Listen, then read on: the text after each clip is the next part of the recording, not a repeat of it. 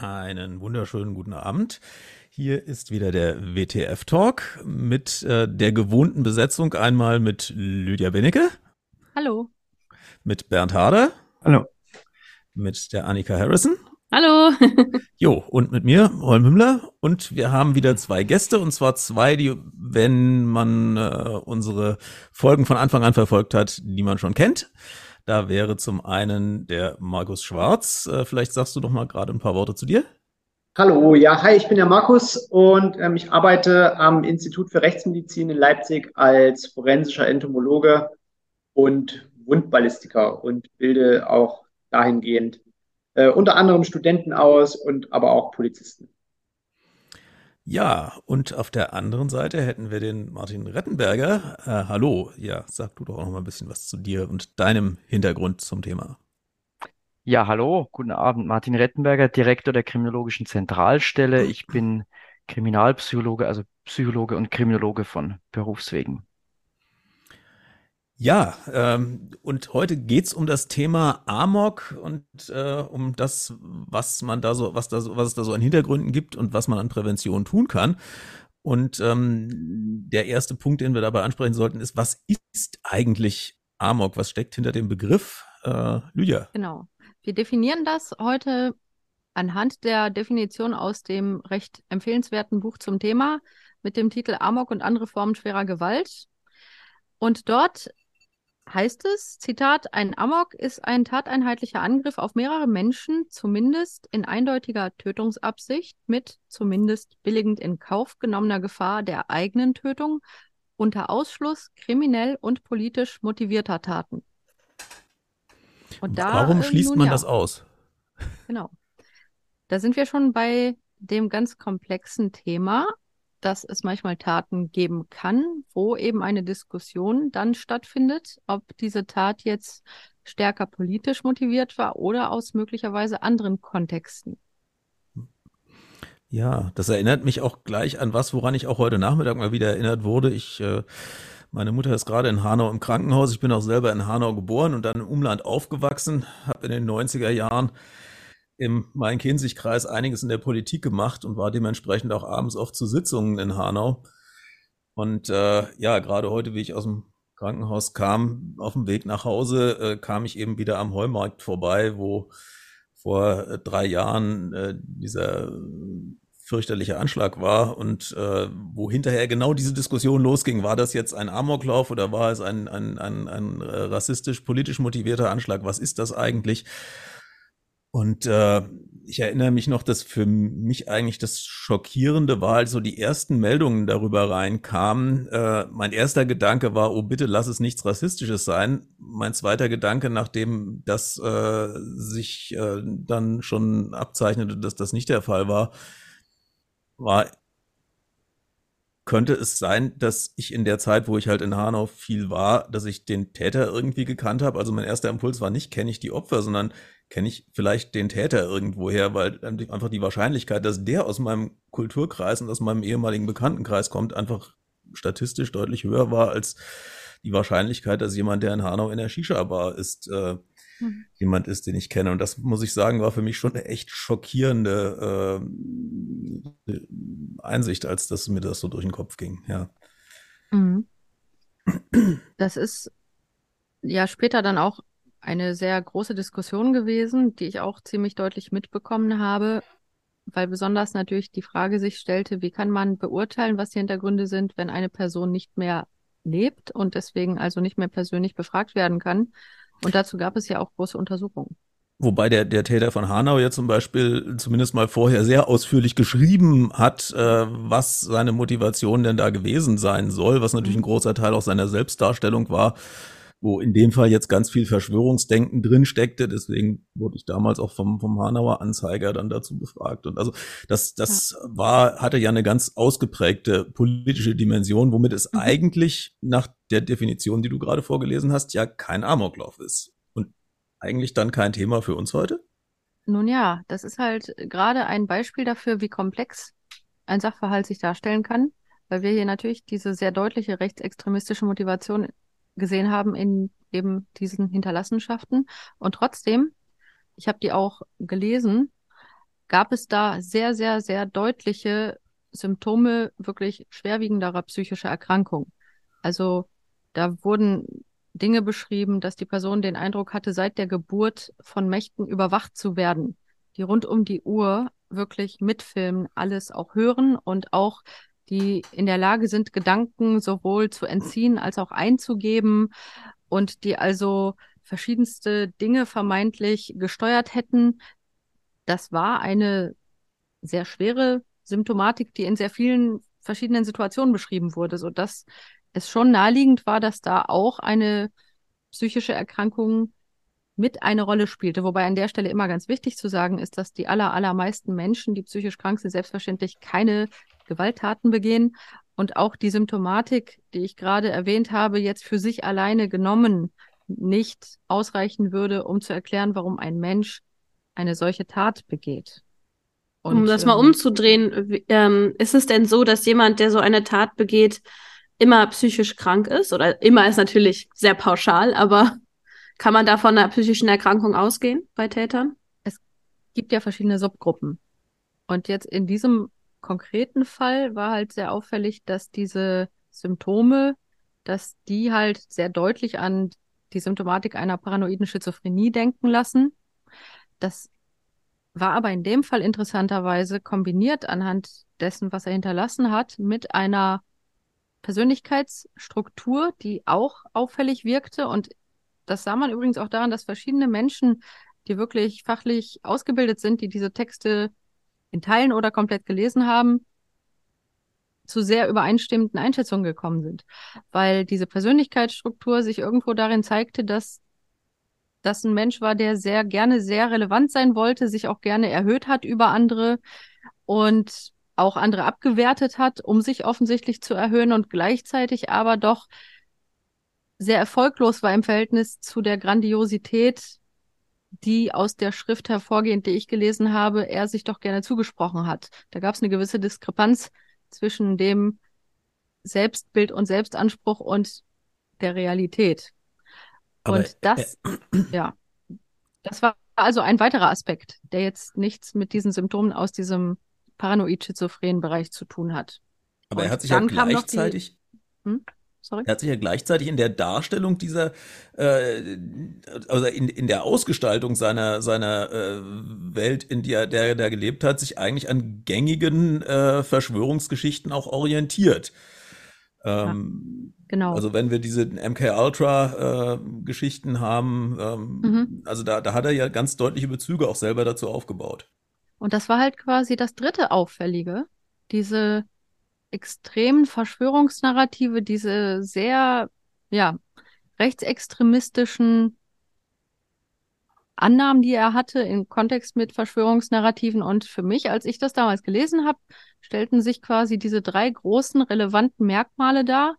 Diese Symptome aus diesem paranoid-schizophrenen Bereich, die Symptome aus diesem irgendwie erfolglos narzisstischen Bereich und dann diese Verschwörungsnarrative aus dem rechten Spektrum und dieses sehr rechtsextremistische Denken. Und irgendwie hatte ich beim Lesen den Eindruck, dass diese drei Säulen sozusagen ein sehr, sehr destruktives Gesamtbild dann ergeben haben. Ich würde jetzt gerne an der Stelle kurz mal Martin fragen, äh, wie du das siehst, weil du dich ja auch damit beschäftigt hast, sag ich mal. Ähm, ja, es gab ja im, im Hessischen Landtag einen Untersuchungsausschuss ähm, zum ähm, zum Anschlag in Hanau.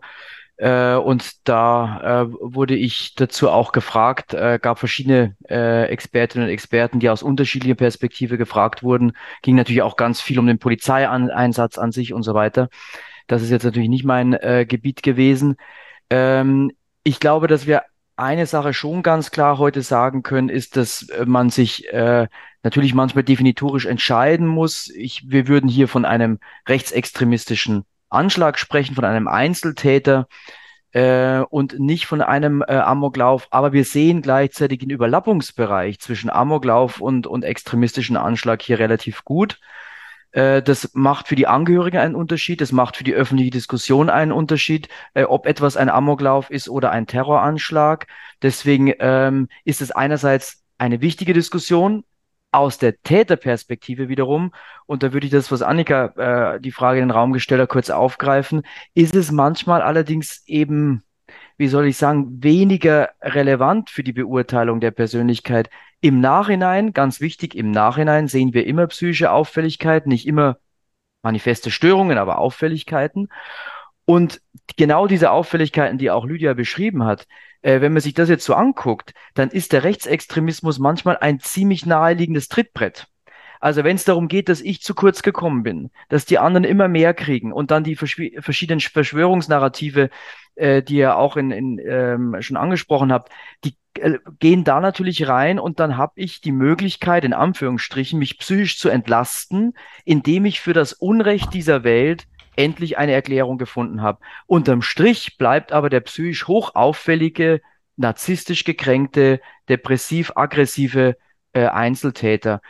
Ob der dann eben solche Pamphlete noch verfasst oder nicht, ist aus meiner Sicht für die Gefährlichkeitseinschätzung der Täterpersönlichkeit weniger relevant, aber natürlich für die öffentliche sicherheitspolitische Diskussion sehr wichtig.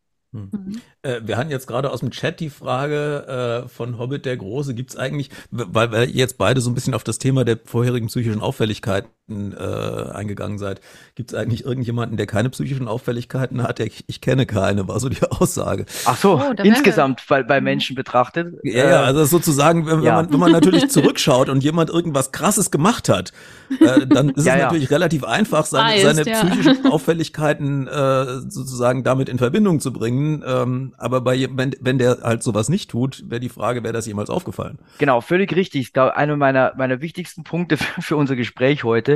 Mhm. Ähm, wir haben, der Hobbit und ich haben das nicht abgesprochen, aber das ist genau ein ganz wichtiger Punkt. Ähm, Rückschaufehler und so weiter, das ist auch alles bekannt. Im Nachhinein sind wir immer schlauer, jetzt mal ganz flapsig gesagt. Mhm. Und äh, womit die Frage völlig in die richtige mhm. Richtung abzielt, ist, dass jedes dieser verschiedenen äh, Elemente, die jetzt schon genannt wurden, und wir könnten noch ein paar weitere nennen, für sich genommen ist viel zu unspezifisch, kommt in der Bevölkerung viel zu häufig vor und ist vor allem überwiegend harmlos. Ja? Mhm. Ähm, Lydia hat es schon angesprochen, ich möchte es wirklich nochmal dreimal unterstreichen. Also gegen die Stigmatisierung psychisch Erkrankter müssen wir alles tun und auch in dieser Sendung mhm. finde ich es ganz wichtig. Mhm. Depressive Menschen sind natürlich nicht an und für sich aggressiv. Auch narzisstisch, narzisstische Persönlichkeitsstörungen ist an und für sich noch kein äh, kein extrem aggressiver Motor. Das sind mhm. möglicherweise mhm. Menschen, die an sich leiden, andere leiden an und mit ihnen.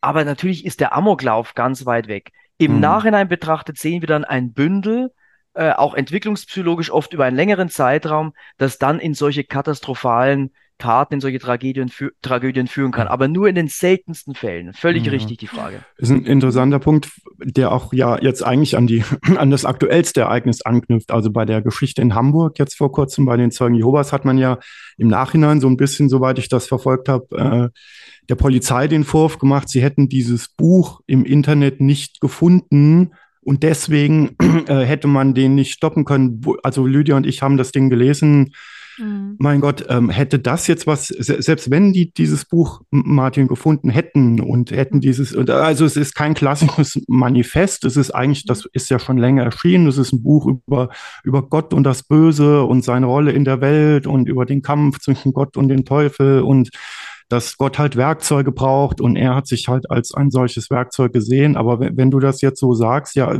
so what? Selbst wenn die dieses Buch jetzt vorher gefunden hätten, in Verbindung mit Waffenbesitz und mit allem, was bekannt war, was hätten das ja. geändert? Was hätte man dann mit dem Mann gemacht? Also ich glaube, äh, ah, sorry Markus, nur kurz den, den Satz, dann gebe ich gleich äh, mhm. ab zu dir. Ähm, ich, ich glaube, dass es, also ich würde das teilen, diese Einschätzung. Ich kenne das jetzt im Detail nicht, dieses, dieses Werk, aber es wird jeden Tag millionenfach werden solche Dinge mhm. auf einer sehr mhm. abstrakten Ebene geteilt und gepostet. An und für sich ist es als eine Drohung viel zu wenig. Es gibt eine seriöse Forschung, die sich mit dem Phänomen des Leakage beschäftigt, also mhm. dieses Durchsickern von wirklich aber sehr konkreter ähm, ähm, äh, Amoklauf bezogener Information. Das ist was anderes, wenn jemand ganz konkrete Taten äh, ankündigt und auch bereits wirklich in konkrete Vorbereitungshandlungen eintritt. Mhm. Da werden die Sicherheitsbehörden aktiv. Aber unspezifische Äußerungen ähm, dieser Art sind im Nachhinein betrachtet, natürlich, es ist hochtragisch, dass mhm. niemand was machen konnte, aber da kann man daraus keinen Vorwurf machen. Das mhm. ist nicht, nicht konstruierbar. Mhm. Das, das ist ja genau, also wenn du jetzt einfach mal sagst, nur weil jemand schlechte Bücher schreibt, wenn man es mal so runterbricht, kann man dem halt nicht seine Waffenerlaubnis wegnehmen. Auf der anderen Seite müssen wir aber halt sehen, ähm, die Waffenbehörden sind ja grundsätzlich dazu berechtigt, bei legal Waffenbesitzern, also beispielsweise auch bei mir, ich habe einen Jagdschein, mhm. äh, ich arbeite als ballistischer Gutachter, das heißt, ich habe äh, zum einen die Sachkenntnis, habe aber auch letztlich ähm, die Befähigung, Waffen äh, bei mir zu lagern, beziehungsweise dann auch halt zur Jagd auch zu führen. Und wenn jetzt die Ordnungsbehörde sagt, heute gucken wir mal beim Herrn Schwarz, ob der alles richtig macht, dann können die mich anrufen und sagen, wir kommen heute um zehn Mal bei Ihnen vorbei. Hm. So. Und wenn die dann irgendwas bei mir finden, im Waffenschrank, weil der offen steht oder weil ein Gewehr auf dem Küchentisch liegt oder irgendwelche wichtigen Bauteile, die eigentlich weggeschlossen gehören, dann können die mir theoretisch die Waffenbesitzerlaubnis entziehen. Hm. So.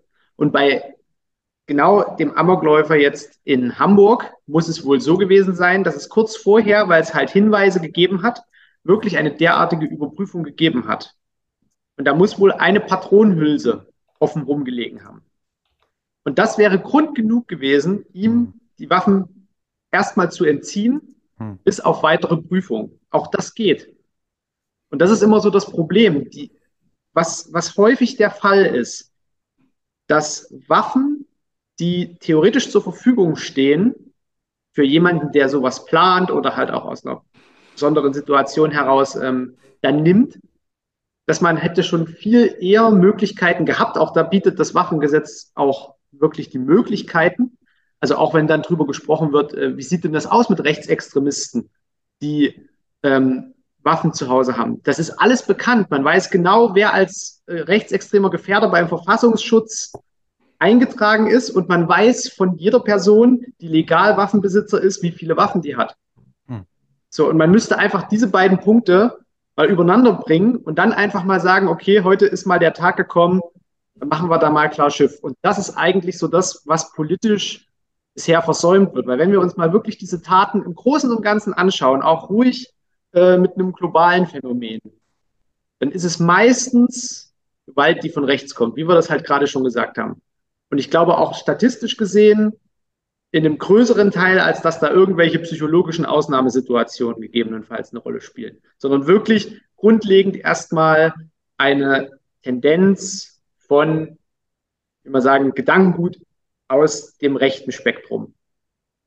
Würdet ihr das bei den klassischen School-Shootings, äh, die man ja auch landläufig als Amoklauf bezeichnet, würde das da auch sehen, diesen rechten Hintergrund? Ich meine, das ist natürlich sehr komplex. Das ist jetzt eine gemeine Frage. Also übrigens Klar. interessanter Aspekt, weil ähm, die Frage immer ist, was die sich vorher so anschauen, diejenigen, die an Taten begehen. Und zum Beispiel bei denjenigen, die wirklich als Amok Täter sind ja fast nur Männer, ähm, dann auch auffallen, ist es häufiger so, dass sie sich vorher mit ähnlichen Taten beschäftigen. Und dass die dann auch Medien sammeln dazu, Bücher kaufen und eine gewisse Bewunderung für andere Personen an den Tag legen, die sich ähnlich verhalten, weil sie sich mit denen identifizieren und sich irgendwo auch als Leidensgenossen definieren, insofern als dass diese Personen eigentlich immer der Meinung sind, ihnen sei Unrecht widerfahren von anderen Menschen, das Leben sei mhm. ungerecht und sie haben subjektiv in ihrer Wahrnehmung dann den Eindruck, sie würden für sich Gerechtigkeit herstellen. Und äh, dementsprechend fühlen sie sich dann eben irgendwo verbunden mit anderen Menschen, die auf eine ganz ähnliche Art ihre Art von subjektiver Kränkung dann ja versucht haben zu lösen, was natürlich mhm. fürchterlich ist, weil das typischerweise Menschen sind, die verkennen, dass sie durch ihre eigenen Schwierigkeiten im emotionalen Bereich und im sozialen Bereich selbst, ohne es zu wissen, aber quasi ähm, zumindest die Wahrscheinlichkeit erhöhen, dass sie eben entsprechende Erfahrungen machen. Also beispielsweise war bei der sehr bekannten ähm, Tat von Columbine es so, dass die zwei Personen, die das gemacht haben, selber hinterlassen haben, ihre Wahrnehmung, dass alle anderen sie ja ausgegrenzt hätten. Und da wurde sehr, sehr intensiv recherchiert.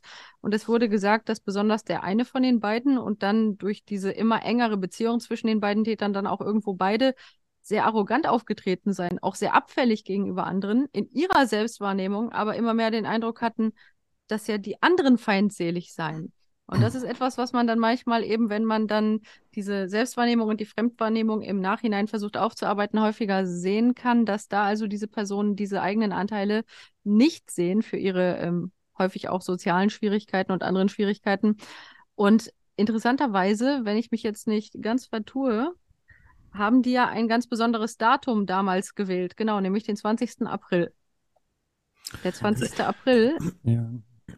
Ist Ja, ja das- ein durchaus politisches Datum. Genau, das ist richtig, aber das wenige, was ich darüber weiß, äh, weil Annika ja auch speziell nach Rechtsextremismus gefragt hat, Genau. ja, es ist wohl tatsächlich so, Lydia, was genau mit Mhm. dem Datum, also auch hier in Deutschland, Erfurt und Winnenden, hat man im Nachhinein wohl tatsächlich so eine Art Hitler-Verehrung gefunden, aber nicht Mhm. Als reale historische Figur. Die wussten Ja. wahrscheinlich gar nicht genau, wer der Mann Ja. ist und was der gemacht hat. Das war einfach eine Folie eines starken, durchsetzungsfähigen Mannes, der ganz viele Leute umbringt und die wollten genau so sein. Aber das waren keine klassischen Rechtsextremisten in dem Sinne.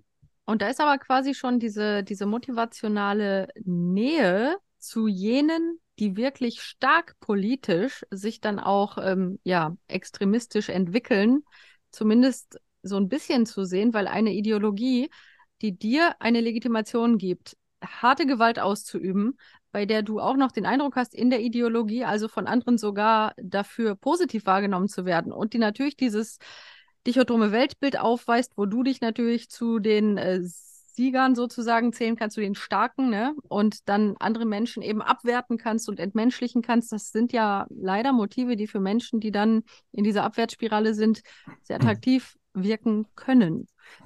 Ja, Ja. und ich glaube, dass der, dass ein wesentlicher Punkt, also das unterstreicht es jetzt nur noch, ist jetzt nur eine andere Betrachtung darauf, dass wir äh, bei den, ähm, also auch das jetzt natürlich im Nachhinein, wenn man die Täterpersönlichkeiten, ich bleibe jetzt auch bei der männlichen Form, weil es fast nur Männer äh, sind und waren, äh, bei den Täterpersönlichkeiten sieht, ist dieser extrem geringe Selbstwert, der stabilisiert wird, und das weiß man auch, soweit man das rekonstruieren kann, über eine zunehmende stärkere gewaltaffine Fantasietätigkeit. Das heißt, es gibt Gewaltfantasien, die als Stabilisierung für das eigene Ich dienen sollen. Ne? Ich bin, Mhm. ich werde immer kleiner und bevor ich dann irgendwann völlig verschwinde, brauche ich irgendwas, was dieses kleiner werdende Ich aufrechterhält.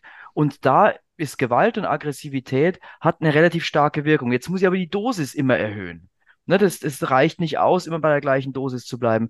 Und deswegen ist, wenn ich jetzt, ich sage jetzt mal, legale Gewalt, äh, Gewaltmedien konsumieren möchte, ist, wenn ich in, der, in die Geschichte ein bisschen zurückgehe, lande ich natürlich früher oder später beim IS-Terrorismus oder im Nationalsozialismus oder wo auch immer, also in den, in den äh, menschenverachtenden, autoritären und, und diktatorischen Systemen. Und deswegen glaube ich, ist es eher in Anführungsstrichen ein Zufall, ähm, dass ich Gewalt brauche, um mein Ich zu stabilisieren und dann lande ich vor allem als Schülerin oder Schüler äh, maßgeblich und relativ schnell bei solchen Inhalten. Aber es ist, und da stimme ich völlig zu, es ist ganz sicher in diesen Fällen des School-Shootings oder auch der Amokläufe keine politische Überzeugungstat. Also das wird ja so ein bisschen zu der Geschichte passen, dass Leute, die eine, also gerade die jetzt aus dem, aus dem Westen jetzt zum, zum, zum IS gegangen sind, äh, häufig vorher keine sonderlich gläubigen Moslems waren, sondern Mhm. einfach fasziniert waren von diesem Kult, der da nie praktiziert wurde. Genau, es ist eine Legitimierung von Gewalt, ne, von eigenen Gewaltfantasien. Äh, und idealerweise kann ich mir dann auch noch einreden, was Gutes zu tun. Äh, also entweder das eigene Unrecht zu rächen, ähm, oder dann idealerweise sogar noch das Unrecht von irgendwelchen unterjochten Bevölkerungsgruppen, ähm, äh, die, die, denen ich da zur Seite stehe. Ne? Das ist dann so eine, ähm, eine, eine Pseudo-Aufwertung des eigenen Ichs, die, die da passiert. Und je mehr diese Aufwertung, dieser Kampf für andere im Vordergrund steht, umso mehr ist es dann eher der Extremismus und der Terrorismus. Mhm. Äh, beim echten, in Anführungsstrichen, Amokläufer geht es natürlich im Wesentlichen nur um das eigene Ich.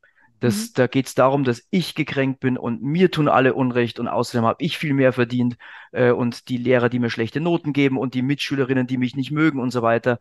Ähm, aber da ist natürlich, wenn man dann äh, Chatverläufe sich anguckt oder Medienkonsumverhalten sich anguckt, wird man mit einer gewissen Wahrscheinlichkeit auch auf solche äh, politischen Inhalte irgendwann stoßen. Es gab jetzt von, von LOJ Blues in der, im, im Chat die Frage, ähm, dass ja doch sehr häufig oder die, die Anmerkung, dass doch sehr häufig von, von Einzeltätern gesprochen wird, wenn von, von rechtsextremen Tätern der Fall ist. Ähm, und und äh, auch wenn es da teilweise Hinweise gibt, dass die schon in einem Netzwerk drin hängen. Ähm, wie, wie realistisch ist das mit diesem Einzeltäter-Thema? Naja, ich glaube, dass wir da, ähm, da müssen wir jetzt verschiedene Gruppen unterscheiden. Also es gibt natürlich den, also im, im politischen Extremismus gibt es einfach physisch in ständigem Austausch stehende äh, Gruppierungen, die wirklich auch arbeitsteilig sich vorbereiten.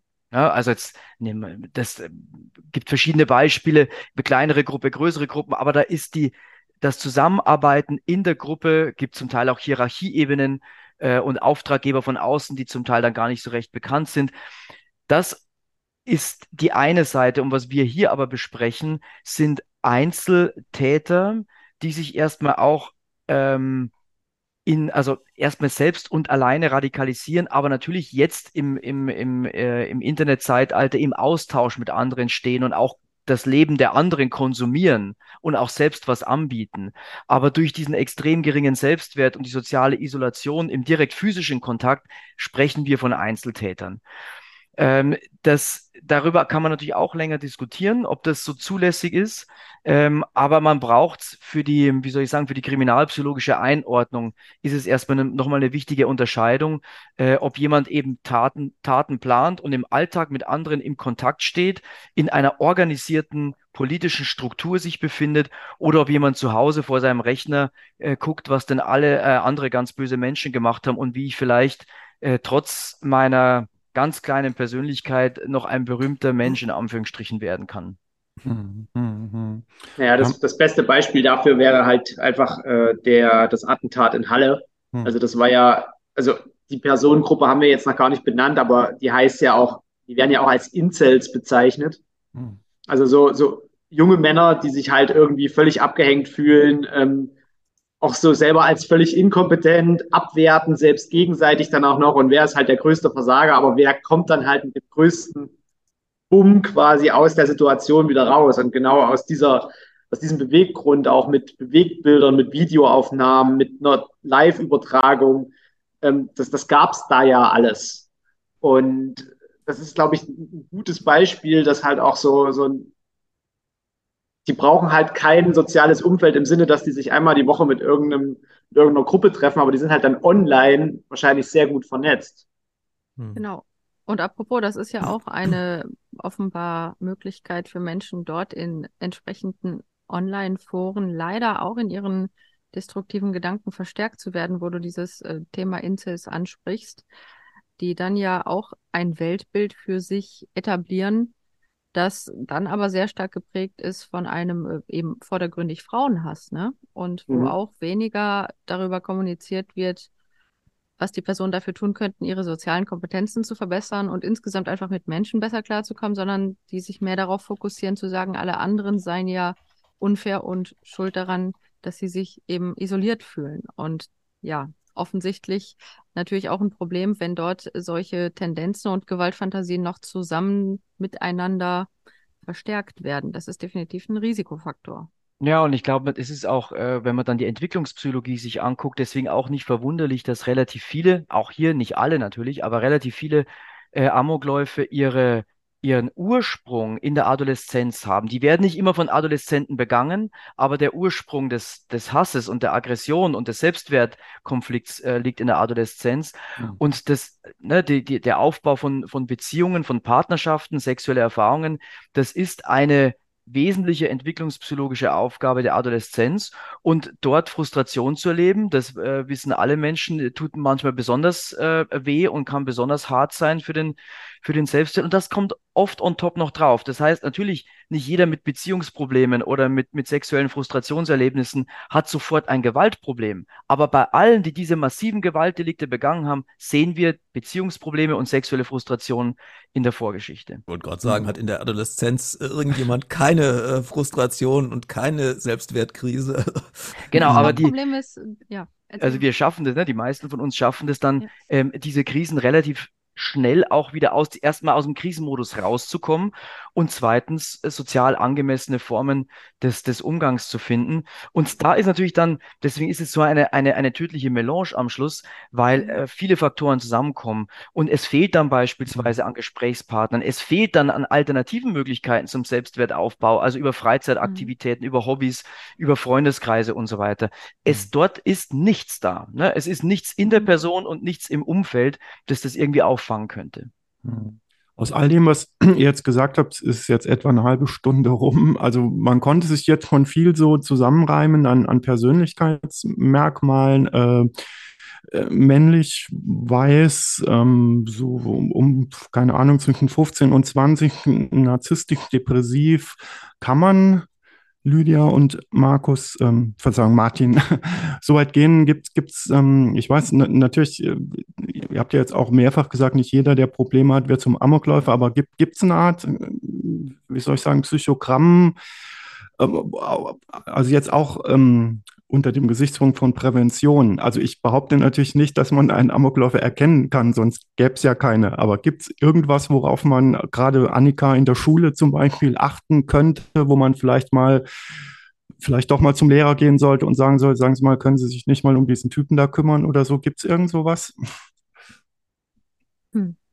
Ja ich gucke immer auf soziale ne? Isolation. Das hat der Martin gerade eben schon gesagt. Ja. Mhm, okay. Und also Annika, das ist da Erfahrung? mit? Ja, also bei mir ist, ich habe natürlich keine Erfahrung mit, äh, mit Amokläufen an sich, sonst wäre ich jetzt heute nicht das in der Sendung. Nicht, sondern eher mit der Intervention, dass du eine äh, einsamere oder sozial isolierte Person vielleicht angesprochen hast. Das genau, genau. Also das schon. Also ich, äh, ich habe da schon ähm, Aufmerksamkeit drauf. Äh, ich denke mal, das haben viele LehrerInnen. Ähm, zu schauen, wer, wer hängt mit wem ab. Gibt es Leute, die wirklich komplett alleine immer über den Schulhof laufen? Und äh, solche Leute spreche ich dann auch gezielt an, aber nicht, äh, weil ich denke, oh, das ist ganz sicher ein Amokläufer, ähm, sondern einfach, um, um zu schauen. Ne? Manchmal liegt ja auch was am Elternhaus und was ganz anderem an, manchmal auch einfach nur an, ich hatte keinen Bock auf die. Ne? Mhm. Ähm, genau, also da, da achte ich schon äh, was drauf, aber wie gesagt, das ist, hat, also alleine rumhängen an sich ist halt jetzt mhm. äh, mhm. Nicht so das der einzige Grund oder die einzige, äh, der einzige Hinweis. Ja. Also ich würde mir wünschen, dass es genauso wäre, ne? dass Menschen, die äh, solche ähm, so, so ein Verhalten zeigen, äh, nach außen so wirken, äh, dass sie angesprochen werden und Hilfe bekommen äh, von Schularbeiterinnen, von äh, Sozialarbeiterinnen in der Schule, von äh, Schulpsychologinnen oder eben von Lehrkräften und so weiter.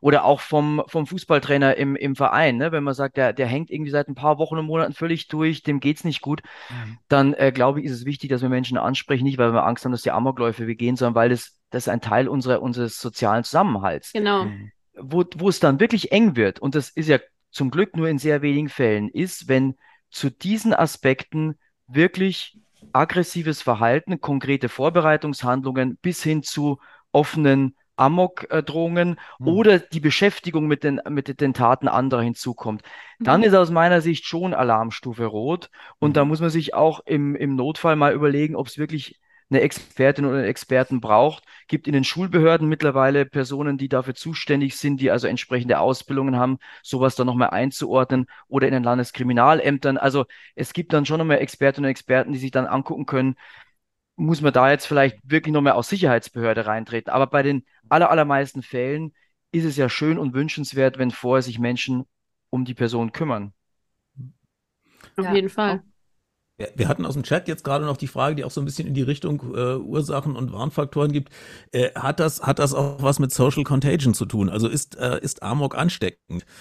Ähm, es hat ja in gewisser Weise, wir haben vorher, vor der, vor der Sendung drüber gesprochen, dass wir keine Namen nennen zum Beispiel. Mhm, das hat ja. ja. durchaus, geht ja schon ein bisschen in die Richtung. Mhm. Es, es gibt halt genau bei diesem Thema sicherlich den Aspekt, dass diejenigen, die jetzt auch wirklich nicht politisch, sondern eben zu diesen klassischen Amok-Tätern gehören, dass die sich ja typischerweise vorher mit entsprechenden Taten beschäftigen, eben weil sie den Eindruck haben, da irgendwie andere Personen zu sehen, denen sie nacheifern und von denen sie auch meinen, sich mit denen irgendwie verbunden zu fühlen, weil die ja vermeintlich Ähnliches erlebt hätten und dann entsprechend auch ähnlich reagiert haben, wie sie es sich vorstellen.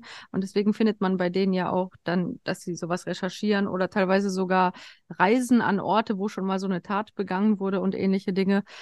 Und da, ja, ist das große Problem, dass die sich natürlich immer mehr in diese Fantasie zurückziehen, wo wir nämlich gerade waren beim Thema Menschen ansprechen. Ein Problem ist natürlich, wenn die Person sogar versuche angesprochen zu werden, mehr oder weniger abwehrt, weil sie bereits so sehr in ihrer Fantasie ist oder vielleicht im Internet auch noch ähm, tragischerweise Menschen findet, die dann auch noch Gewaltfantasien fördern, dass die Person vielleicht sich sogar versucht abzuschirmen vor alternativen Perspektiven. Das wäre natürlich tragisch und da wäre es natürlich wichtig, sicherlich zu versuchen, weiter den Kontakt zu suchen. Oder gar nicht ähm, mehr in die Schule gehen, zum Beispiel, wenn es jetzt wirklich ein Jugendlicher ist. Hm. Ja, oder, oder genau. durch aggressives Verhalten von vornherein auch die, den Kontakt schon wieder abschreckt. Ja, also wenn ich weiß, jemand ist aggressiv, dann ist die Motivation, auf die Person zuzugehen, gerade innerhalb der Peer Group natürlich schon deutlich reduziert. Ja. Eben, oder halt mehr oder weniger schlicht und ergreifend abweisend im Verhalten. Das muss ja noch nicht mal äh, direkt aggressiv sein, sondern eben vielleicht äh, so, dass die Person den Eindruck erweckt, nicht so gerne angesprochen zu werden. Ne? Und das Problem ist, dass wenn die dann anfangen, sich mit anderen Taten der Art zu beschäftigen, dass sie dann eventuell in ihrer Fantasie die Vorstellung entwickeln, durch das, was sie in ihrer subjektiven Realität sich als Racheplan ausmalen, bekannt zu werden. Und da ist der Aspekt mit, sie wünschen sich, dass ihr Name und ihr Bild quasi bekannt wird, auch unter anderen Personen, die ähnlich fühlen und die vielleicht ähnliche Vorbilder meinen für sich entdeckt zu haben. Und ich glaube, sie haben dann den Eindruck, dass zu dieser ja, narzisstischen Selbsterhöhung, die ja eigentlich die narzisstische Kränkung kompensieren soll, dazu gehört, dann auch als Person für das, was die Person getan hat, bekannt zu werden. Und wenn man das nicht tut, indem man die Namen nicht nennt und die Bilder nicht zeigt, hat man zumindest einen Motivationsaspekt ähm, weniger. Das Problem ist ja dann auch als nächstes direkt, also nur weil ich solche Ideen habe, bis das ausgeführt wird. Und selbst wenn ich mir irgendwelche Videos im Internet angucke und wenn ich mich in solchen Foren rumtreibe, es braucht ja auch immer erstmal das Tatmittel. Also klar, wenn da einer mit dem Holzstock in die Schule kommt und anfängt, auf Leute einzuschlagen, ja, von mir aus Hammer oder Axt, irgendwas in diese Richtung, aber in den aller, allermeisten Fällen spielen ja dann Schusswaffen irgendwann eine Rolle beziehungsweise halt auch irgendwelche selbstgebastelten Sprengsätze und, und solche Geschichten. Und dieser Schritt, dass man halt wirklich sich sowas konsumiert und da vielleicht sich auch vielleicht ein bisschen rein reflektiert, weil ähm, viele können sich wahrscheinlich noch zurück an diese Emo-Phase erinnern, wo wir uns alle mal irgendwie drin befunden haben, was mehr oder weniger rauskam und dann war man halt irgendwie so ziemlich down zwischen 15 und 16 und dann ging es aber wieder an, das ist halt alles so, was wir vorhin besprochen haben. Es braucht ja extrem viele Schritte, dass wir wirklich an diesen Punkt kommen, dass früh jemand seinen Rucksack nimmt, den vollpackt und losläuft und dann wirklich erst zu dieser Ausführung kommt. Und ich mhm. glaube, natürlich muss man die Leute vorher ansprechen, aber die, die Prävention beziehungsweise das, das Einschreiten auch von, von nicht nur den Mitmenschen, die das vielleicht mitbekommen, sondern halt auch wirklich ein behördliches Einschreiten. Da sind wir, glaube ich, sehr, sehr weit entfernt, dass wir da wirklich effektiv mal äh, in die Prävention gehen, die auch wirklich dann so funktioniert, dass man sagen kann, jetzt haben wir wirklich mal, also jetzt haben wir wirklich mal den richtigen Moment erwischt, weil da gibt es zwar die Möglichkeiten schon, aber die werden halt nicht genutzt. Also ich denke, die, oh, sorry. Martin. Also, äh, genau, nur kurz noch die ähm, als, als Ergänzung dazu. Ich glaube, so eine Ansteckung kann ja nur funktionieren, wenn, also auch, ich, ich sage jetzt mal, wie im echten medizinischen Immunsystem, ähm, kann eine Ansteckung nur funktionieren, wenn praktisch das Immunsystem, und das ist unsere menschliche Identität, völlig runter ist. Also wenn es da ein Riesenloch gibt und überhaupt nichts äh, das hält, dann ist man offen äh, und dann braucht man was zur Stabilisierung und dann äh, können solche Inhalte, die Beschäftigung mit solchen Taten ähm, vielleicht eine Wirkung haben. Bei den aller, allermeisten Menschen hat das ähm, keine negativen Auswirkungen, da bin ich überzeugt. Das Problem ist, dass diejenigen ja diese Art von ähm, Darstellung ja auch aktiv suchen. Sie haben eine Fantasie und suchen dann das, was zu der Fantasie passt eben. Also nicht, dass eine psychisch normal ausgeprägte Person sich jetzt irgendwie eine Doku über solche Taten anschaut und plötzlich auf die Idee käme, eine Gewalttat zu begehen. Natürlich nicht. Mhm. Also eher andersrum, dass wenn die dann immer mehr in die Fantasiewelt gehen, sie sich natürlich auch, äh, ja, damit auch versuchen, sozusagen intensiv zu beschäftigen. Was gleichzeitig dazu führt, dass ja weniger nachgedacht wird über alternative Bewältigungsmöglichkeiten. Es wird ja dann irgendwann gar nicht mehr über Lösungen für die eigene unglückliche Situation nachgedacht, sondern es wird sich ja fokussiert auf diesen Gewaltplan. Was ja zusätzlich das Problem ist, ja. Hm. Ich meine, wenn ich das kurz ergänzen darf, Lydia, ich werde in, äh, können vielleicht gerade ein bisschen Werbung dafür machen. Ich werde beim, beim Live-WTF-Festival in Leipzig bei meinem Vortrag über Horrorfilme ganz kurz mhm. nur erwähnen, sind ja nur 35 Minuten, aber es ist tatsächlich eine interessante Geschichte mit dem Medienkonsum. Ich meine, ich habe diese ganze Diskussion ja Anfang der 80er schon erlebt, als der Videoboom kam und plötzlich Dokus im Fernsehen gelaufen sind. Und da hat man dann Ausschnitte gezeigt von Muttertag und von ein Zombie hing am Glockenseil und oh Gott, oh Gott, die ganze Welt war empört. Und da gab es dann auch Leute wie ein Professor Klogauer hier in Bayern, die sich die da ein Geschäftsmodell draus gemacht haben. Bin ich felsenfest davon überzeugt, dass der Mann das niemals äh, als Pädagogikprofessor ernst gemeint hat. Aber der hat wirklich, der hat in jeder Talkshow gesessen und hat gesagt, wenn Sie Freitag der 13. gucken, dann bringen die Kinder morgen Leute um. Also ich vereinfache es ein bisschen, aber nicht sehr. Und man hat damals diese Diskussion über Medienwirkungsfaktor und ich habe jetzt mhm. zur Vorbereitung auf die Sendung ein Buch gelesen. Annika, ich weiß nicht, ob du das kennst. Das heißt tatsächlich, ähm, ist ein Fachbuch vom Springer Verlag Amok an Schulen, Prävention, Intervention und Nachsorge. Also ein sehr kann ich nur jedem empfehlen, vielleicht so im Schuldienst und so. Und da ist auch ein großes Kapitel über Medienwirkungsforschung. Worauf ich hinaus will, ist nur, im Grunde ähm, ist das genau dasselbe heute, was vernünftige Leute äh, Anfang der 80er auch schon gesagt haben. Das Medienkonsum kann einer von zahllosen Faktoren sein, der ist nicht genau bezifferbar, man weiß den Einfluss nicht.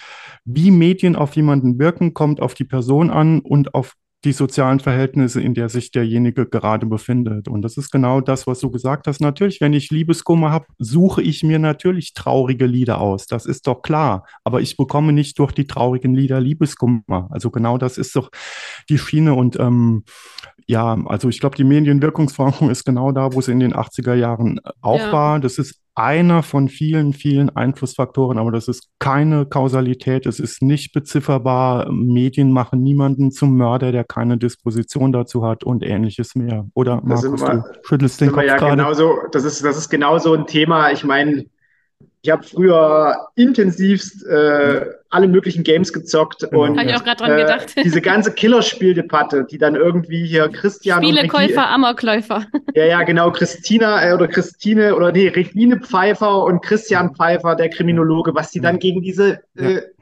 Videospiele gewettert haben auch das war ein Geschäftsmodell. Also Richtig, da war man halt im Fernsehen, da war man irgendwie mit Namen mal bekannt. Mhm. Und was so eine fast 70 Jahre alte Frau äh, von Computerspielen versteht, das konnte uns damals sowieso keiner erzählen. Mhm. Also da, da gab es ja richtige Trollvideos dann auch im Internet, weil das keiner nachvollziehen konnte, wie diese alten Leute generell mit einer, mit einer Jugendkultur agieren und interagieren wollten und darauf dann irgendwie äh, Gewaltfantasien aufbauen wollten. Also das ist allen bis heute nicht klar geworden. Genau. Also ja. da würde ich auch mhm. total zustimmen wollen. Äh, ich bin jetzt, ich war nie ein Videospiel-Fan, muss ich sagen, aber ich habe äh, verschiedene Bands nach wie vor in CD-Form, muss ich zugeben, noch im Regal, die auch schon mal im Verdacht standen, dass sie ähm, ganz schlimme Menschen aus einem machen, wenn man sie hört. Also das, äh, das glaube ich auch, das äh, können wir alles abhaken. Äh, und Bernd, ich finde jetzt auch, die Zusammenfassung ist genau richtig. Ein Punkt, ähm, also ich bin auch, glaube ich, äh, jetzt nicht von, von Grund auf irgendwie so ein, ein kulturpessimistischer Mensch, aber ein Punkt, der mir schon so ein bisschen zu denken gibt, äh, der der Ausgangspunkt dieser, dieser Diskussionsrunde war, ähm, ist, und da frage ich mich schon, ob das zugenommen hat und ob das auch etwas mit sozialen Medienkonsum zu tun hat, ähm, dass es offenbar eine wachsende Anzahl junger Menschen gibt, die sagt, bevor ich nichts bin, habe ich lieber eine, einen negativen Ruf. Also dann werde ich lieber mhm negativ berühmt als jemand gibt ja auch immer mehr, die mit diesen, mit so mhm. Amok-Drohungen dann kokettieren. Ne? Mhm. Also mhm. damit kriege ich Aufmerksamkeit und das Schlimmste ist, keine Aufmerksamkeit zu haben, dann lieber damit. Und ich weiß nicht, ob das nicht etwas ist, ähm, das möglicherweise jetzt auf einem ganz, ganz geringen Niveau, möchte ich, ich möchte es ganz klar festschreiben, ne? das sind ganz wenige Menschen, aber ob das nicht etwas ist, was durch diese permanente Selbstpräsentation ähm, vielleicht eine, eine Rolle spielen könnte. Also wenn wir überhaupt irgendwas Medien- oder Kulturpessimistisches mhm. diskutieren wollen, dann wäre es aus meiner Sicht am ehesten so ein Effekt. Wäre wär die Frage, ob da nicht einfach nur die Bühne größer geworden ist, weil den, den mhm. Klassenclown ja. gibt es auch schon äh, seit so lange es Schulen gibt. Vollkommen mhm. richtig, genau. Und das ist aber natürlich so, den konnte man, äh, und ich glaube sogar, dass die Auswirkungen dann ins Erwachsenenalter noch viel schlimmer sind im, im Sinne einer, einer, einer äh, schweren psychischen Belastung. Aber man konnte den Klassenclown relativ lange ignorieren. Das geht heute natürlich nicht mehr, beziehungsweise ich kann die Reizintensität mit wenigen Klicks und wenigen Äußerungen und ein paar wenigen Postings deutlich erhöhen. Das denke ich ist, aber wie gesagt, wir reden ja von hier von sehr wenigen Menschen, sehr vielen, die es nutzen. Äh, und nicht alles ist, glaube ich, intelligent, was man auf Twitter liest, aber es ist zumindest harmlos.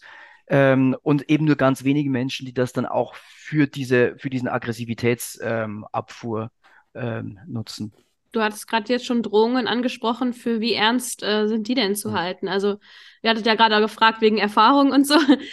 ähm, und mit Drohungen habe ich äh, von Kolleginnen schon eine ne Menge gehört an anderen Schulen. Also äh, persönliche Drohungen. Das gibt's häufiger. Lehrer, hm. Nee, nee, also zum Beispiel ähm, sowas wie morgen geht hier was hoch oder sowas hm. ähnliches. Ne? Also ich will es hm. jetzt nicht komplett genau äh, hm. äh, zitieren, aber sowas, so ähnliche Sachen. Also die schon angesprochene Kollegin, Frau, ähm, Frau Bannenberg, Kriminologin ähm, von der Uni Gießen, hat dazu jetzt auch, nämlich im Lehrerkontext, eine, eine Studie gemacht. Da ging es jetzt nicht nur um, natürlich nicht nur um Amokdrohungen, aber es ging um Drohungen generell. Drohungen, also Gewaltandrohungen äh, gegen ähm, Lehrerinnen und Lehrer. Äh, und wenn wir jetzt mal den Schulkontext kurz einklammern, ich glaube, das ist völlig klar, dass Drohungen leider auch omnipräsent sind. Hm. Ähm, im, Im Internet natürlich noch mehr deutlich stärker als sonst, aber wir bekommen hier auch als Einrichtung immer noch mit der alten Postwurfsendung regelmäßig Dinge, die man als Drohungen vermuten könnte, auch Anrufe und so weiter. E-Mails, das meiste davon ist harmlos. Ich finde, und ähm, ich glaube, man muss, äh, man muss auch da dann manchmal die Kirche im Dorf lassen. Ne? Das ist dann auch ein bisschen Dampf ablassen. Das ist dann vielleicht auch ähm, in Ordnung. Zumindest glaube ich, dass man manchmal ein bisschen aushalten muss, wenn man im öffentlichen äh, Leben steht und sich auch öffentlich äußert. Aber im Schulkontext, bei jungen Menschen, glaube ich, ist es das Allerwichtigste, sowas anzusprechen. Und das wäre für mich auch heute nochmal eine wichtige Botschaft. Mhm. Ich glaube, was wir ganz klar machen müssen, ist, dass das keine Provokation ist. Das ist kein Spaß. Mhm. Also wenn jemand mit solchen Dingen Aufmerksamkeit generieren will, dann ist aus meiner Sicht ganz wichtig, das konkret zu besprechen, was das bedeutet.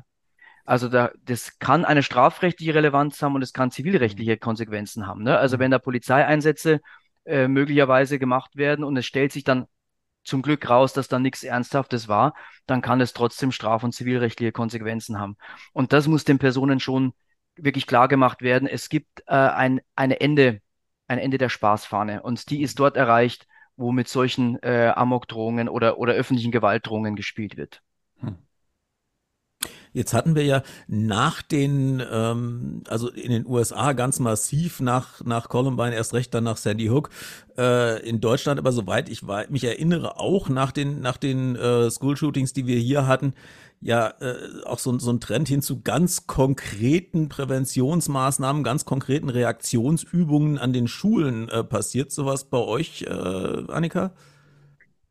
Ähm, also ich meine, ich bin ja jetzt seit äh, fast drei Jahren in Elternzeit. Also ich kann jetzt nur ähm, vor, eigentlich vor Corona äh, sprechen. Was wahrscheinlich, da, da dann der Sonderfall eintrat, wahrscheinlich auch das Relevante genau, ist. Genau, genau. Ähm, es gibt ähm, in so gut wie allen weiterführenden Schulen, zumindest in meinem Bundesland, äh, sowas wie ähm, Selbstverteidigungs-Gewaltpräventionstrainings, so für 15-, 16-Jährige. Ähm, also das gibt es. Ähm, und es gibt in den meisten Schulen ein Kriseninterventionsteam äh, oder ein Krisenteam oder nenn's wie du willst. Ähm, die genauen Inhalte, die da besprochen werden, kenne ich jetzt nicht, weil äh, es ist eben, da, da ist nämlich, da wird auch sehr darauf geachtet, dass da auch nichts geleakt wird. Ne? Mhm. Ähm, genau, also da weiß ich, weiß ich nicht genau, aber es gibt auf jeden Fall Teams, die sich zusammensetzen und die dann auch wissen, wie man handelt man im, im schlimmsten Fall. Mhm. Ich glaube, was Holm meint, ist, ist auch, also das habe ich jetzt auch, ich bin ja kein Lehrer, das habe ich steht auch in diesem Übung, Buch. Schließt Amok. die Tür ab, verkriecht euch unter dem Tisch. Genau, und steht in diesem ja. Buch Amok an mhm. Schulen äh, ganz konkret, was passiert, wenn, wenn mhm. so ein Bahn, da, da gibt es ja, glaube ich, irgend so ein Codewort, das dann durch die Lautsprecheranlage kommt und dann muss man halt dass man solche Übungen in der Schule macht. Und selbst da habe ich diesem Buch entnommen, gibt es die kuriose Diskussion, äh, Martin, wie realistisch soll man solche Übungen gestalten? Da wird also ernsthaft darüber diskutiert, darf man diese Übungen so realistisch machen, dass die Schüler praktisch traumatisiert werden oder muss man das so tun, um sie im Ernstfall wirklich in fünf Minuten aus der Schule irgendwie rauszukriegen? Ich meine, Feueralarm testen wir ja auch, ja, ne? Genau, also. oder sowas, ja, genau. ja, aber also das muss man ja auch wirklich, Klar, also da müssen wir ja in Deutschland glücklicherweise die Kirche im Dorf lassen. Mhm. Äh, ein Feueralarm, dass es wirklich mal brennt, ist halt tausendmal wahrscheinlicher, als ja, dass halt ja. wirklich ein Bewaffneter in die Schule kommt. Mhm. Also ich habe letztens mal eine Statistik, äh, da hat mal einer hochgerechnet, wir hätten, wenn wir nach amerikanischer äh, Shooting-Zahl zur Einwohnerzahl ähm, Ereignisse hätten, hätten wir im Jahr 500 Shootings. Mhm. Wenn man die deutsche Zahl von diesen Sachen auf Amerika berechnen würde, hätten die in ihrem ganzen Land im Jahr acht. Mhm. Nicht 2300, nur acht. Mhm. Damit wir hier mal von der Zahl sprechen, ja äh, über die auch gerade wieder politisch debattiert wird, wo man Hebel in Bewegung setzen will, um Präventionsmaßnahmen äh, zu schaffen, um das Waffenrecht einzuschränken, hm. wovon wir ohnehin schon ein sehr, sehr engmaschiges und sehr äh, verkopft durchdachtes System haben. Das will man jetzt noch, noch krasser gestalten. Ähm, und wenn man mal überlegt, es gibt halt so viele Punkte, wo die Politik und das, das klingt jetzt vielleicht so ein bisschen plakativ, aber es gäbe so viele Punkte, wo die Politik einfach Todesfälle verhindern könnte. Mhm. Aus unterschiedlichsten Punkten. Aber in so einer Akutsituation mhm. Springt Nancy Faeser dann direkt vor Ort und versucht dann dort irgendwie in die Kamera zu sagen, dass das Waffenrecht verschärft gehört, mhm. weil es überhaupt keine konkreten Punkte gibt, weil die meisten, die sowas begehen, mhm. haben sich entweder illegal Waffen beschafft was nicht kontrollierbar ist. Und da, das ist halt das große politische Versagen. Da, das ist halt wirklich nicht in irgendeine Kontrolle zu überführen. Oder die Leute, die halt legal Waffenbesitzer sind, das ist aber wiederum der kleinere Teil, wo es aber, wie beispielsweise jetzt in Hamburg, schon auch eine Überprüfung gab und es auch einen Punkt gegeben hätte, wo man hätte handeln können. Das heißt, eigentlich ist es halt immer, wenn man so weiterdenkt, und auch diese Überprüfungen. Ich habe seit 2011 meinen Jagdschein. Bei mir war noch nie jemand. Mhm. Es liegt einfach daran, ich habe in der Waffenbehörde nachgefragt. Ich habe mit den Leuten regelmäßig zu tun, auch über die Arbeit. Es gibt einfach kein Personal. Und auch hier sind wir wieder an einem politischen Punkt. Das heißt, man versucht halt in Akutsituationen einfach, das klingt sehr plakativ, aber von irgendeinem Versagen abzulenken. Mhm. Ohne sich wirklich mal, weil es, das hatte ich auch letztens erst wieder die Diskussion, in einer völlig normalen Situation, wenn nichts passiert, wenn jetzt ein Jahr lang mal niemand geschossen hat und wirklich nichts passiert ist, da denkt keiner von allein drüber nach, sich mal ans Waffenrecht zu setzen und dort wirklich mal Ordnung reinzubringen. Sondern es passiert immer nur genau in dieser Akutsituation, wenn hm. irgendwas passiert ist. Wir hatten jetzt erst diese Sache mit den Reichsbürgern, wo auf einmal Schusswaffen äh, bei jemandem gelagert waren und gleich kurz danach ähm, jetzt diese Amok-Tat und jetzt wird aber gerade wieder debattiert, ob für alle anderen, die noch nie was gemacht haben, die nie was tun werden, ob für die die Regeln verschärft werden. Und das ist halt immer irgendwie, da, da gibt es halt keine Relation dazu. Ja, du kannst halt bei einer Amok-Tat als Politiker nicht die Diskussion darüber losspinnen, äh, ob du die Strafen verschärfst, weil der Täter ist ja eh tot. Ja, aber halt mal, zum Beispiel mehr Personal ja. für, für Waffenbehörden. Ja, ja, gut, aber ich sag mal, du, du, die, die, die reflexhaften Reaktionen sozusagen, wir müssen jetzt irgendein Gesetz ändern, damit das Problem gelöst wird.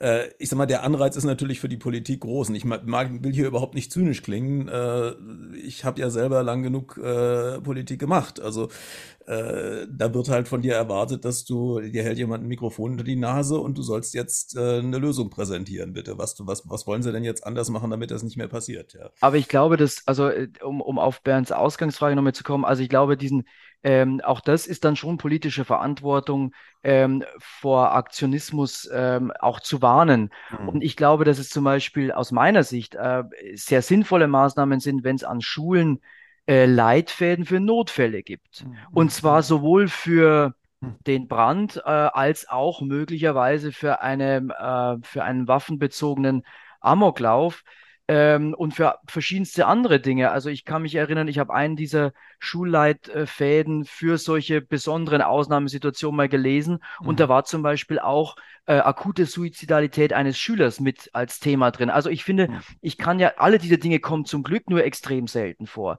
Aber was natürlich nichts bringt, ist, dass dann alle wie erstarrt dastehen und keiner tut mir irgendwas, sondern mhm. es gibt dann mhm. einen oder zwei oder drei, die speziell ausgebildet sind, in bestimmten Extremsituationen Situationen zu handeln. Und das ist ja das Entscheidende. Das ist dieses ähm, Rieseninterventionsteam an genau, der Schule zum Beispiel. Genau. Und ja. dafür gibt es dann Leitfäden und auch äh, konkrete Weiterbildungen für Personen, die sich da anmelden. Ich persönlich wäre sehr skeptisch, dass wir jetzt alle Schülerinnen und Schüler und alle Lehrkräfte und noch alle mhm. Arbeitnehmer mhm. durch irgendein Amok-Frühwarnsystem mhm. durchschleusen. Da wird irgendjemand sehr viel Geld damit verdienen, auf äh, keine Frage. Aber ich glaube, dass wenn wir unser Zusammenleben darauf aufbauen, von Kindern wie von Erwachsenen, dass wir permanent mit irgendwelchen Amok-Gefahren leben, dann haben wir alle nichts mehr davon. Und eben die mhm. Basisrate ist zum Glück, also die Ausgangswahrscheinlichkeit, dass sowas passiert, ist zum Glück extrem niedrig.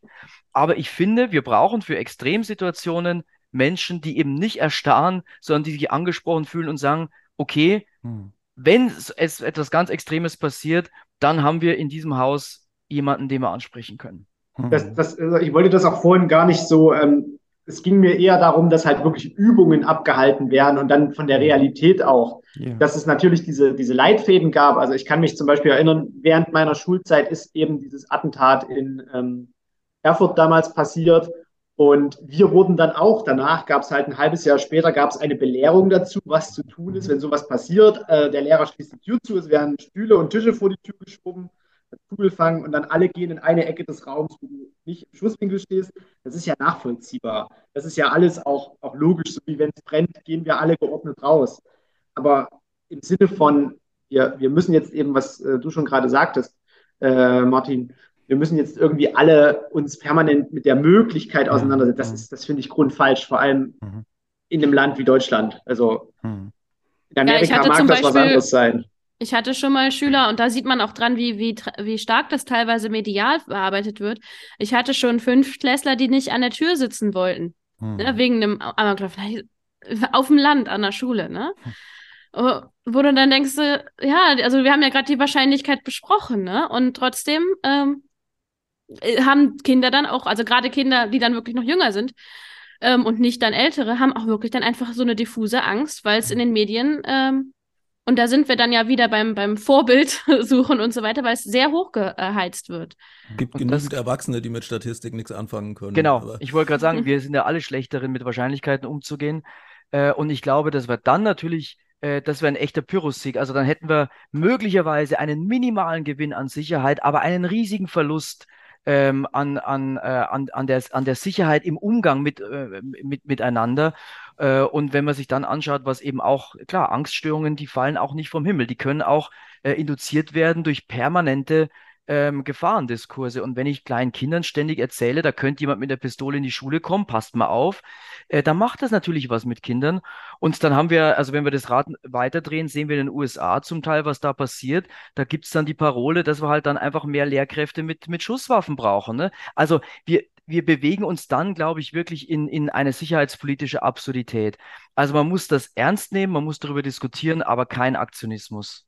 Auf der ja. anderen Seite würde ich sagen, was du angesprochen hattest, Martin, äh, so mehr die allgemeinpräventiven Aspekte, so das Problem, auf, auf äh, Jugendliche loszugehen, die irgendwie vereinsamen, also losgehen im positiven Sinne natürlich, äh, äh, halt, halt äh, da, da Ansprechpartner schaffen, äh, mehr, mehr Sozialarbeit. Äh, das sind ja eigentlich alles Dinge, die nebenbei vielleicht auch mal irgendwann einen Amoklauf verhindern können, aber die ja äh, im Wesentlichen äh, an anderer Stelle auch sehr viel Positives bewirken können. Und da genau. wahrscheinlich letztlich gesellschaftlich viel mehr.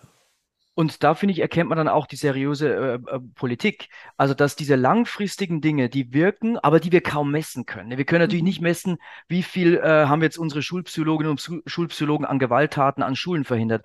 Aber dass es sinnvoll ist, diese Menschen im Schuldienst zu haben. Das ist ja völlig klar. Und zumindest jetzt in meiner Schullaufbahn in Bayern gab es keine Schulpsychologinnen und Psychologen. Also ich glaube nicht nur ich habe keine gesehen, sondern die gab es damals, glaube ich nicht. Heute gibt es die, gibt auch äh, eine ausgebaute Schulsozialarbeit und so weiter. Das sind alles richtige Maßnahmen, aber eben nicht jetzt äh, vor einer Amok-Diskussion, sondern weil es wichtig ist, jungen Menschen Hilfe anzubieten, wenn ja. sie es brauchen.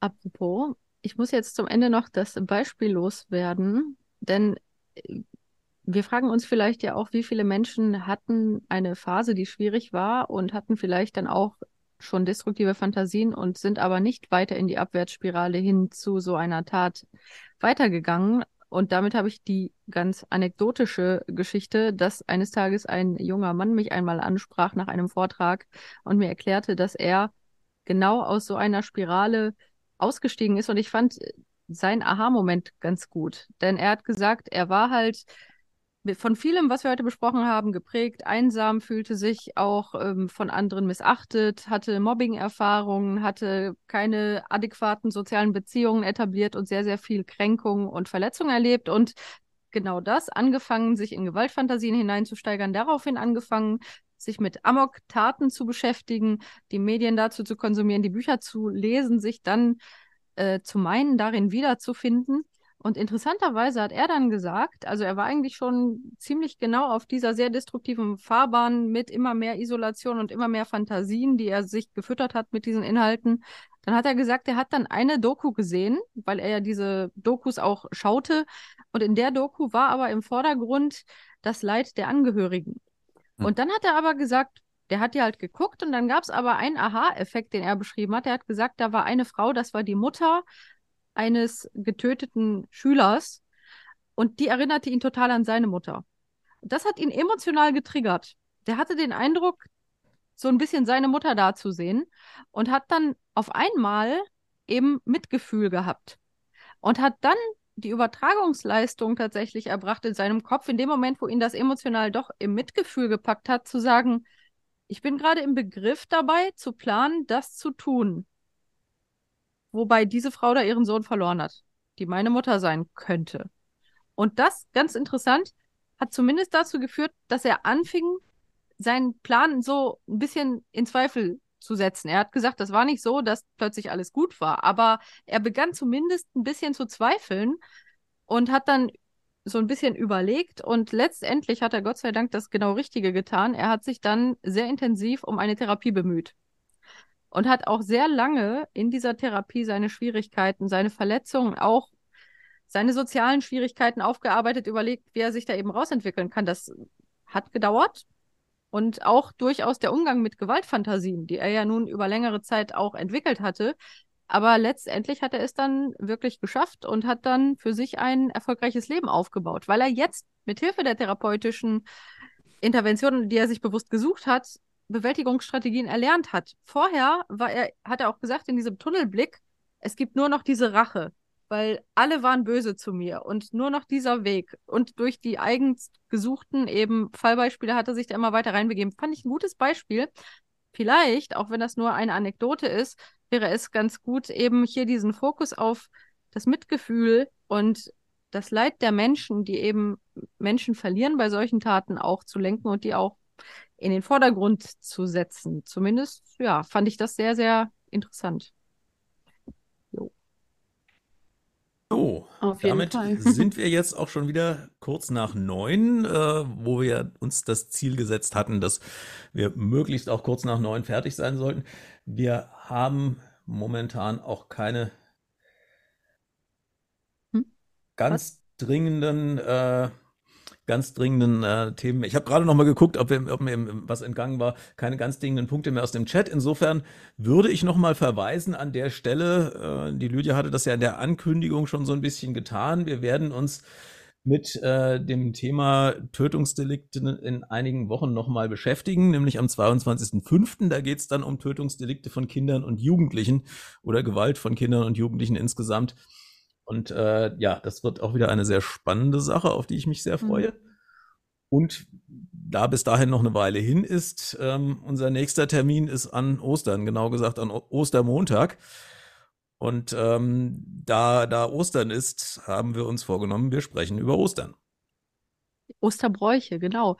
Und ich muss direkt kurz mal äh, genau sagen, natürlich haben wir manchmal auch sehr schwierige Themen, so wie heute oder eben das, was du gerade angekündigt hast, wo hoffentlich irgendwie der Gedanke auch, ja, was zu bewirken durch Informationsweitergabe, aber vielleicht ja auch, wenn auch nur eine Person zuhört und zum Beispiel aus dem Beispiel, das ich gerade erwähnt habe, vielleicht ihre Schlüsse zieht und möglicherweise den Weg aus der Destruktivität hin zu einer besseren Lösung findet, dann wäre ja auch schon viel erreicht. Aber vielleicht auch für Menschen, die dann sagen, oh, ich mache mir Sorgen, vielleicht gucke ich mal, wo ich da äh, eine Beratung finde, wenn eine Person in meinem Umfeld mir zum Beispiel Sorgen macht oder so. Das wäre natürlich auch cool, wenn, wenn Menschen dadurch jetzt inspiriert würden, ja, dann auch etwas Positives zu tun in jeder Hinsicht. Genau. genau. Aber Osterbräuche wird nicht ganz so das seriös. Ho hoffentlich nicht. Nee. so ernst. genau. Genau. Jo, danke auf jeden Fall. Und vielen Dank, Markus und Martin. Sehr wirklich klasse, dass ja. ihr wieder dabei wart. Und natürlich ist es wenig Zeit für viel komplexe Themen, die man alle noch hätte vertiefen können. Aber nun, wir hoffen, dass wir ein bisschen Informationen verbreitet haben. Soweit, so gut. Dankeschön. Und schönen Abend noch. Tschüss. Ciao. Tschüss. Schönen Abend. Ciao.